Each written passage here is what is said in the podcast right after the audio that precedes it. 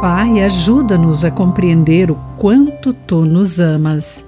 Olá, querido amigo do Pão Diário, muito bem-vindo à nossa mensagem de esperança e encorajamento do dia com o título Pai, onde você está?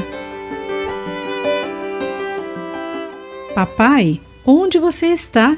Estava entrando na garagem quando minha filha, em pânico, chamou-me ao celular.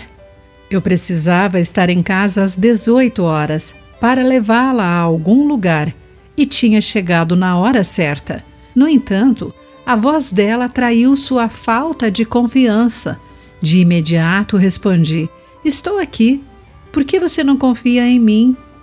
Mas, no mesmo instante, questionei-me: quantas vezes meu Pai Celestial poderia pedir isso a mim?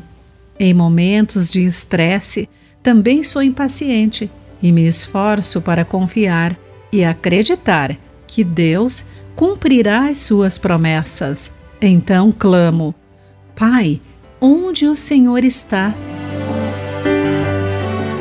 Em meio ao estresse e às incertezas, por vezes duvido da presença de Deus, de sua bondade e propósitos para mim.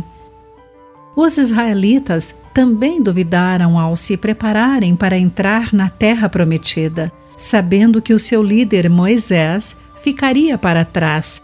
Moisés procurou tranquilizar o povo de Deus, dizendo: Não tenha medo, nem desanime, pois o próprio Senhor irá adiante de vocês. Essa passagem a encontramos em Deuteronômio 31, versículo 8.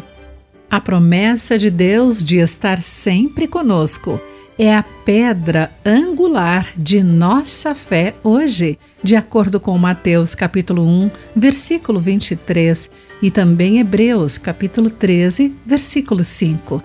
De fato, Apocalipse 21, versículo 3, culmina com as palavras: Deus habitará com eles, e eles serão seu povo. O próprio Deus estará com eles. Onde está Deus? Ele está bem aqui, agora mesmo, ao nosso lado e sempre pronto para ouvir as nossas orações. Querido amigo, qual passagem bíblica o faz lembrar-se da veracidade da presença de Deus? Pense sobre isso. Aqui foi Clarice Fogaça com a mensagem do dia.